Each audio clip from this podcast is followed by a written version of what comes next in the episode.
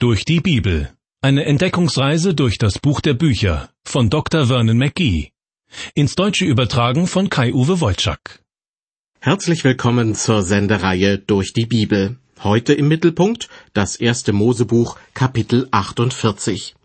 Wir nähern uns also dem Ende dieses ersten Buches der Bibel, das ja schon recht umfangreich ist. Den größten Teil nimmt die sogenannte Josefsgeschichte ein. Sie umfasst die Kapitel 37 bis 50. Josef, er ist der zweitjüngste Sohn des israelitischen Stammvaters Jakob. Im Alter von 17 Jahren wird er von seinen älteren Brüdern nach Ägypten verkauft, weil sie sich darüber ärgern, dass er von ihrem Vater ständig bevorzugt wird. Aus Josef, dem rechtlosen Sklaven, wird jedoch im Laufe der Zeit ein sehr mächtiger Mann. Er wird zum Stellvertreter des Pharaos ernannt. Wegen einer Hungersnot tauchen Josefs Brüder eines Tages bei ihm auf, um Getreide zu kaufen. Sie erkennen ihn nicht, bis er sich schließlich zu erkennen gibt. Es kommt zur Versöhnung und zu einem Wiedersehen mit seinem Vater Jakob, der ihn rund 25 Jahre lang für tot gehalten hatte. Um der Hungersnot in Kanaan zu entgehen, siedelt die Großfamilie Jakob nach Ägypten um, in das Land Goshen. Dort verbringt der Stammvater Jakob die letzten 17 Jahre seines Lebens. Als er spürt, dass es mit ihm bald zu Ende geht, nimmt er Josef das Versprechen ab, ihn nach seinem Tod in Kanaan zu bestatten. Denn Kanaan ist das Land, das Gott seinen Nachkommen zum ewigen Besitz versprochen hat. Das war in aller Kürze der Inhalt der vorangegangenen Kapitel. Und damit kommen wir jetzt, wie angekündigt, zu Kapitel 48. Die letzte Wegstrecke in Jakobs Leben beginnt damit, dass er krank wird. Der alte Mann merkt, wie ihm die Kräfte schwinden. Sein Vater Isaak und sein Großvater Abraham sind zwar noch ein gutes Stück älter geworden, wie er dem Pharao gegenüber einmal erwähnt hat, aber 147 Jahre sind auch ein stolzes Alter. Bevor es mit ihm zu Ende geht, ruft er zunächst seinen Sohn Josef und die Enkelsöhne Manasse und Ephraim zu sich und später auch die anderen Söhne. Was Jakob ihnen zu sagen hat, das hat Gewicht. Seine Worte sind das Vermächtnis eines geistlich gereiften Mannes. Schade, dass er nicht schon in jüngeren Jahren zu einem so treuen Nachfolger Gottes geworden ist. Aber lieber spät als nie. Auch ein alter Mensch kann sich noch ändern und vor allem geistliches Wachstum erleben. Bei Jakob hat es wirklich viele Jahre gedauert, um so zu werden, wie wir ihn gleich im Kreise seiner Lieben erleben. Unzählige große und kleine Erlebnisse, auch viele Rückschläge und manches Leid in seinem Leben haben dazu beigetragen, ihn näher zu Gott zu bringen. Das erleben auch Christen manchmal so. Ich erinnere mich, wie ich einmal in einer fremden Gemeinde einen Sonntagsgottesdienst hielt. Nach dem Gottesdienst kam ein Ehepaar zu mir nach vorne, begrüßte mich herzlich und, ja, irgendwie hatte ich den Eindruck, dass ihnen noch etwas auf dem Herzen lag. Schließlich kamen sie raus mit der Sprache. Ihnen war es wichtig, alles zu bekommen, was Gott für sie bereithält. Was sie bisher in ihrem Glauben erlebt hatten, reichte ihnen nicht aus. Sie waren überzeugt davon, dass es noch mehr geben müsse. Ich fand es gut, dass sie sich mit dem gegenwärtigen Zustand ihres Glaubens nicht für immer zufrieden geben wollten. Doch im Gespräch mit ihnen fand ich heraus, dass sie offenbar auf ein geistliches Erlebnis hofften, das alles mit einem Schlag verändern sollte. Auf eine solche schlagartige Veränderung werden die meisten von uns aber lange warten müssen. Denn geistliches Wachstum ist ein Prozess, der Jahre und Jahrzehnte dauern kann. Wachset aber in der Gnade und Erkenntnis unseres Herrn und Heilands Jesus Christus, heißt es im zweiten Petrusbrief. Dieses Wachsen kann man gut mit den Vorgängen in der Natur vergleichen. Bevor an einem Apfelbäumchen die ersten Äpfel heranreifen, können einige Jahre ins Land gehen. Bei Jakob hat es wirklich lange gedauert, bis er zu einem geistlich gereiften Mann wurde. Das ist bedauerlich, denn was hätte Gott alles noch mit seinem Leben machen können, wenn er früher danach gefragt hätte, was Gott von ihm will? Andererseits sollten wir ihm das nicht vorhalten, denn Gott hatte Geduld mit ihm und war ihm gnädig. und wir können sicher sein, dass er auch mit Ihnen und mir geduldig ist und uns Zeit zum Wachsen gibt. Hören Sie nun aus Kapitel 48 die Verse 1 bis 3. Danach wurde Josef gesagt, siehe, dein Vater ist krank. Und er nahm mit sich seine beiden Söhne Manasse und Ephraim. Da wurde Jakob angesagt, siehe, dein Sohn Josef kommt zu dir. Und Israel machte sich stark und setzte sich auf im Bett und sprach zu Josef, der allmächtige Gott erschien mir zu Luz im Lande Kanaan und segnete mich. Aus diesen Versen kann man schließen, dass Jakob und sein Sohn Josef nicht gerade Haus an Haus wohnen, denn Jakob und seine anderen Söhne leben im Lande Goshen, während Josef weiterhin am Amtssitz des Pharaos als dessen Verwalter tätig ist. Umso mehr freut sich Jakob, als er hört, dass Josef mit seinen beiden Söhnen zu Besuch kommt. Jakobs Beziehung zu Josef ist wohl zeitlebens immer besonders eng geblieben, weil er ihn fast ein Vierteljahrhundert für tot gehalten hatte. Was für ein Glück, jetzt noch miterleben zu können, wie es Josef in Ägypten zu einer angesehenen Persönlichkeit gebracht hat. Und natürlich hat die ganze Großfamilie Josef zu verdanken, dass sie vor den schlimmsten Auswirkungen der Hungersnot bewahrt bleibt. Jakobs Kräfte lassen nach. Im Bibeltext heißt es, dass er sich stark macht und sich im Bett aufsetzt, als Josef und seine Söhne zu ihm hereinkommen. Was er nun vorhat, geschieht in Erinnerung daran, wie Gott ihn einst in Luz gesegnet hat. Luz noch nie gehört? Doch, in Kapitel 28 und Kapitel 35 war davon die Rede. Jakob nannte die Stätte Bethel, vorher aber hieß die Stadt Luz, so heißt es, nachdem Gott Jakob erstmals erschienen ist. Da war er auf der Flucht vor seinem Bruder Esau und floh zu seinem Onkel nach Haran. Viele Jahre später, als er mit seiner Familie nach Kanaan zurückkehrte, war ihm Gott in Luz bzw. Bethel abermals erschienen und hatte ihn gesegnet. Das hat Jakob offenbar sehr viel bedeutet, denn nun im Angesicht des Todes sagt er zu seinem Sohn Josef und den Enkeln Manasse und Ephraim, der allmächtige Gott erschien mir zu Luz im Lande Kanaan und segnete mich. Und weiter mit Vers 4, und er sprach zu mir, Siehe, ich will dich wachsen lassen und mehren und will dich zu einer Menge von Völkern machen und will dies Land zu eigen geben deinen Nachkommen für alle Zeit. Diese göttliche Verheißung, die hier gewissermaßen nur in einer Kurzform von Jakob wiedergegeben wird, zieht sich durch das ganze Alte und Neue Testament. Als erster hat der Stammvater Abraham dieses Versprechen bekommen, dann sein Sohn Isaak und schließlich dessen Sohn Jakob. Insgesamt umfasst es drei Elemente. Erstens zu einem großen Volk werden, oder wie es hier ausgedrückt wird, zu einer Menge von Völkern.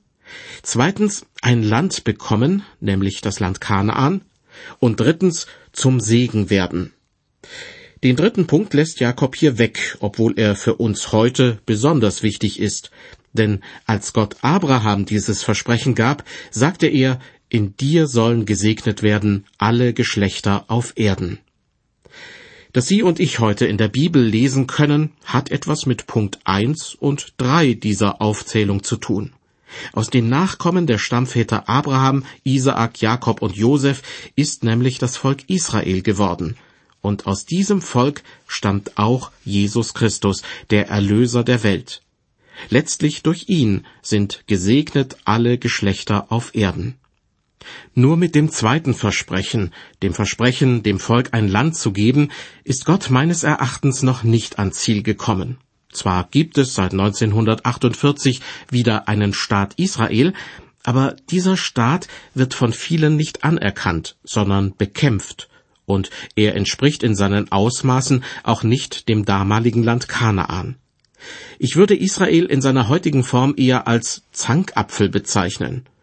Die Bibel zeichnet dagegen ein ganz anderes Bild von dem verheißenen Land.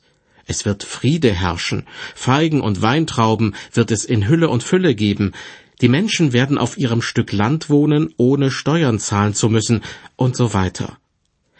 Wenn sich das anhört, als ob ich vom tausendjährigen Friedensreich sprechen würde, das die Bibel für die Zukunft prophezeit, so ist das kein Zufall. Denn ich persönlich glaube, dass das Volk Israel erst dann das verheißene Land wirklich bekommen wird. Zurück zu unserem Bibeltext im ersten Buch Mose Kapitel 48. Jakob bezieht sich also auf Gottes Zusage, die er in Luz bzw. Bethel bekommen hat, und spricht nun zu seinem Sohn Josef, Verse 5 und 6. So sollen nun deine beiden Söhne Ephraim und Manasse, die dir geboren sind in Ägyptenland, ehe ich hergekommen bin zu dir, mein sein, gleich wie Ruben und Simeon. Die du aber nach ihnen zeugst, sollen dein sein, und genannt werden nach dem Namen ihrer Brüder in deren Erbteil. Was hier vonstatten geht, ist fast so etwas wie eine Adoption. Die beiden Enkelsöhne, Ephraim und Manasse, sollen die gleichen Rechte bekommen wie Jakobs Söhne. Bekanntlich gehen aus den zwölf Söhnen Jakobs später die zwölf Stämme Israels hervor. Der Stamm Josef allerdings wird in die beiden Teilstämme Ephraim und Manasse aufgeteilt stellt sich nur noch die Frage, warum immer von den zwölf Stämmen Israels die Rede ist und nicht von dreizehn. Schließlich hat Jakob zwölf Söhne, und wenn an die Stelle des Stammes Josef die Stämme Ephraim und Manasse treten, müssten es nach Adam Riese dreizehn Stämme sein. Des Rätsels Lösung, die Nachkommen Levis werden nicht zu den zwölf Stämmen gezählt, weil sie als Priester für den Tempeldienst zuständig sind und auch kein eigenes Land zugeteilt bekommen. Für ihren Lebensunterhalt sorgen die anderen Stämme Israels.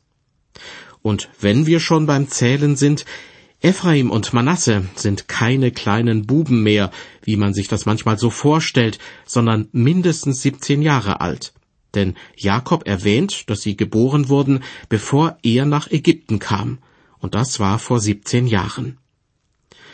Nachdem sich Jakob an seine Gottesbegegnungen in Luz bzw. Bethel erinnert hat, gehen seine Erinnerungen nun auch zurück an seine längst verstorbene Lieblingsfrau Rahel, die Mutter von Josef. Vers 7. Und als ich aus Mesopotamien kam, starb mir Rahel im Lande Kanaan auf der Reise, als noch eine Strecke Weges war nach Ephrata. Und ich begrub sie dort an dem Wege nach Ephrata, das nun Bethlehem heißt. Vielleicht kennen Sie das Weihnachtslied O Bethlehem, du kleine Stadt. In diesem Lied geht es um die frohe Botschaft der Engel, dass Jesus Christus in Bethlehem geboren wurde. Könnte der alte Jakob uns hören, wenn wir zu Weihnachten dieses Lied singen, würde er sich wohl ein paar Tränen aus den Augenwinkeln wischen. Denn auch ihm wurde dort in der Nähe ein Kind geboren, sein jüngster Sohn Benjamin. Doch bei seiner Geburt starb Jakobs Frau, seine geliebte Rahel. Er musste sie an dem Weg, der nach Bethlehem führt, beerdigen. Daran, wie eng Freud und Leid beieinander liegen können, denkt Jakob, als er auf dem Totenbett auf sein Leben zurückblickt. Dann konzentriert er sich wieder auf die Gegenwart. Weiter ab Vers 8. Und Israel sah die Söhne Josefs und sprach, Wer sind die? Josef antwortete seinem Vater, Es sind meine Söhne, die mir Gott hier gegeben hat.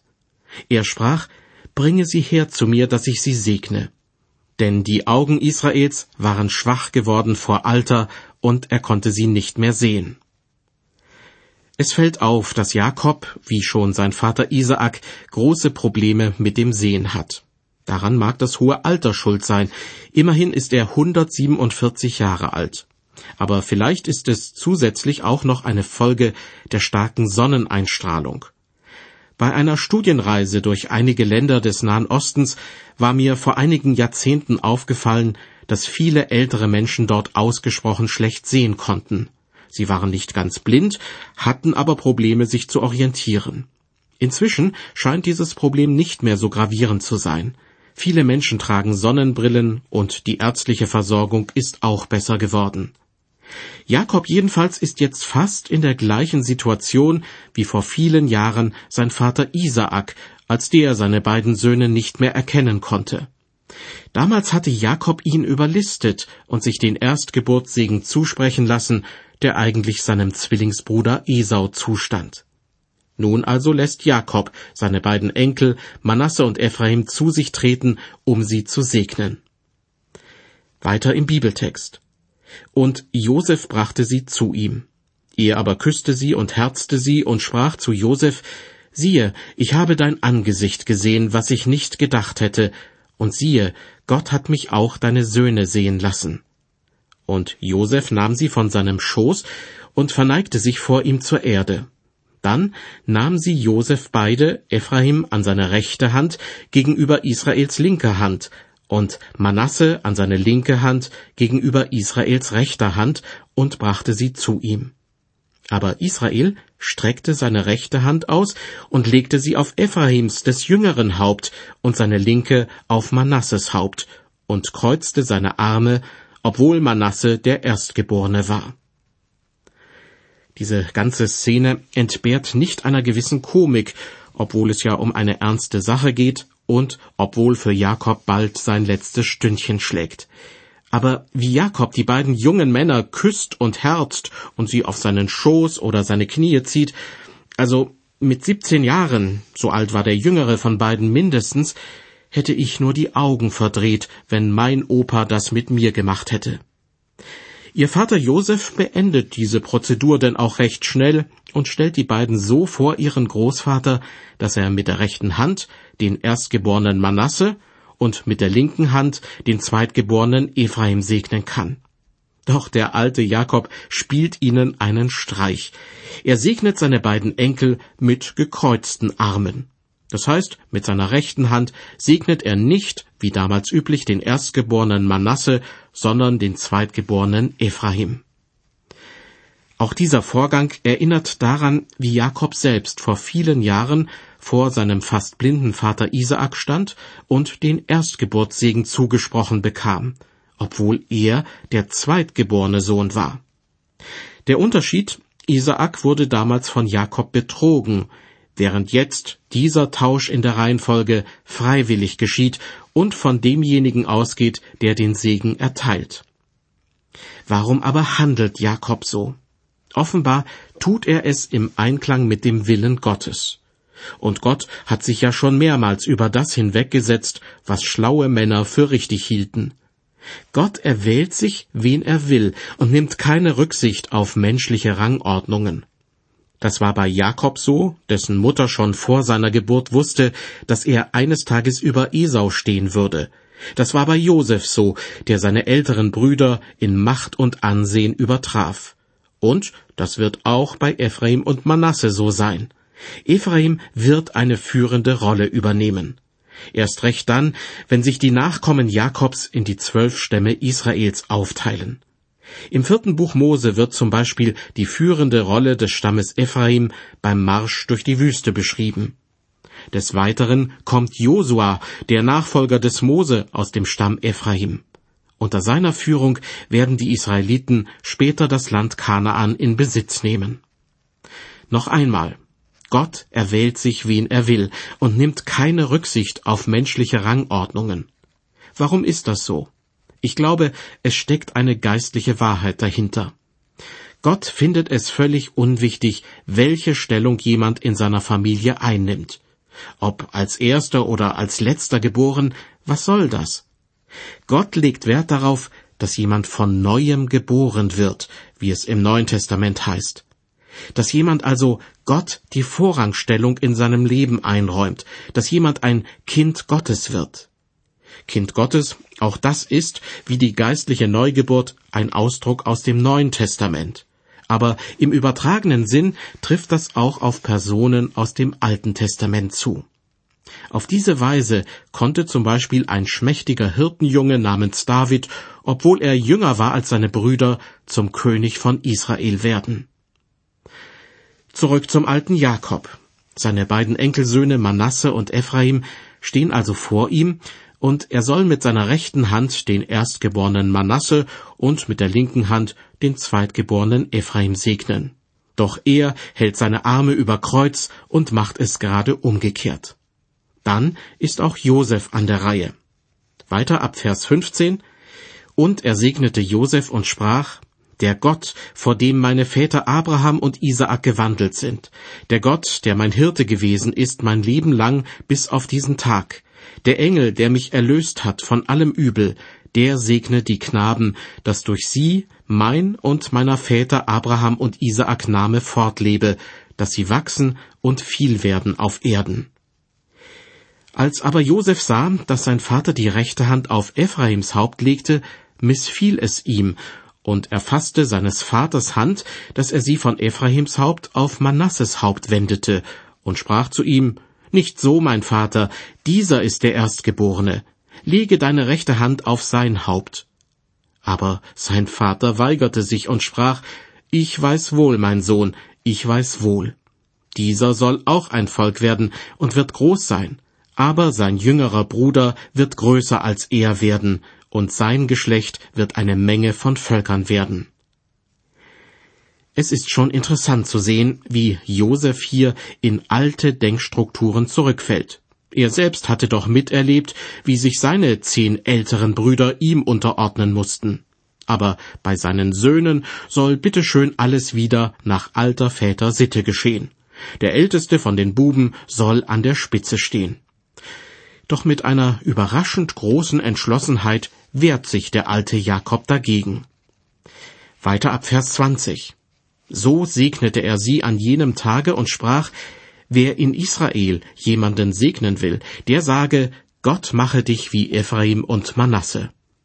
Und so setzte er Ephraim vor Manasse, und Israel sprach zu Josef, siehe, ich sterbe, aber Gott wird mit euch sein und wird euch zurückbringen in das Land eurer Väter.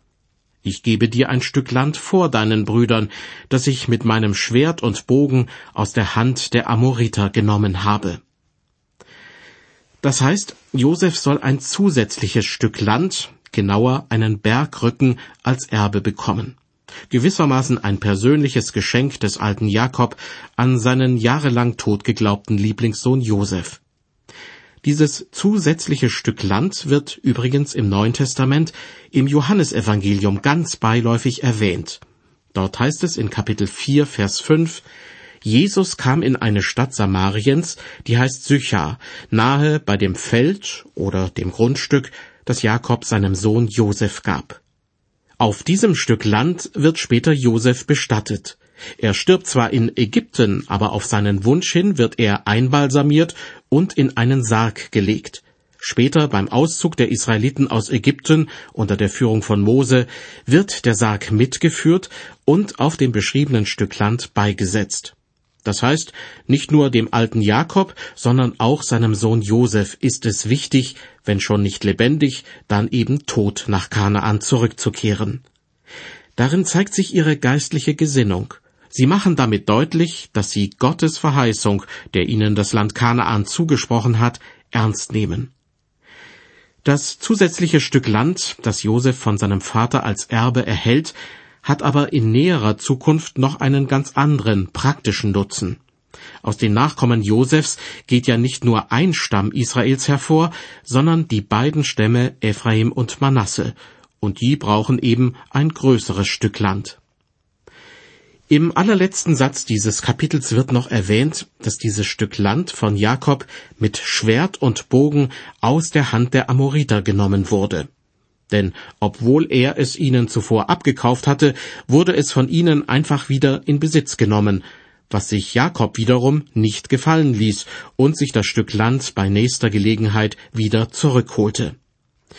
Fast fühlt man sich an die heutigen Konflikte im Nahen Osten erinnert.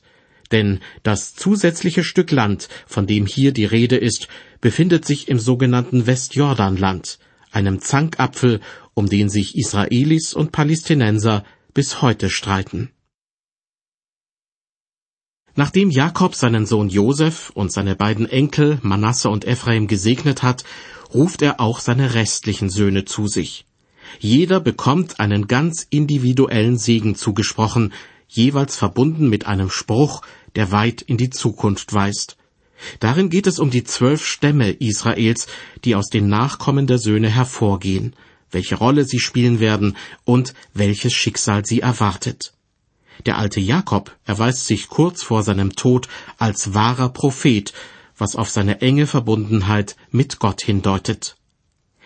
Mehr dazu in der nächsten Folge aus der Reihe Durch die Bibel. Dann steht Kapitel 49, also das vorletzte aus dem ersten Mosebuch, im Mittelpunkt. Bis dahin Gottes Segen mit Ihnen.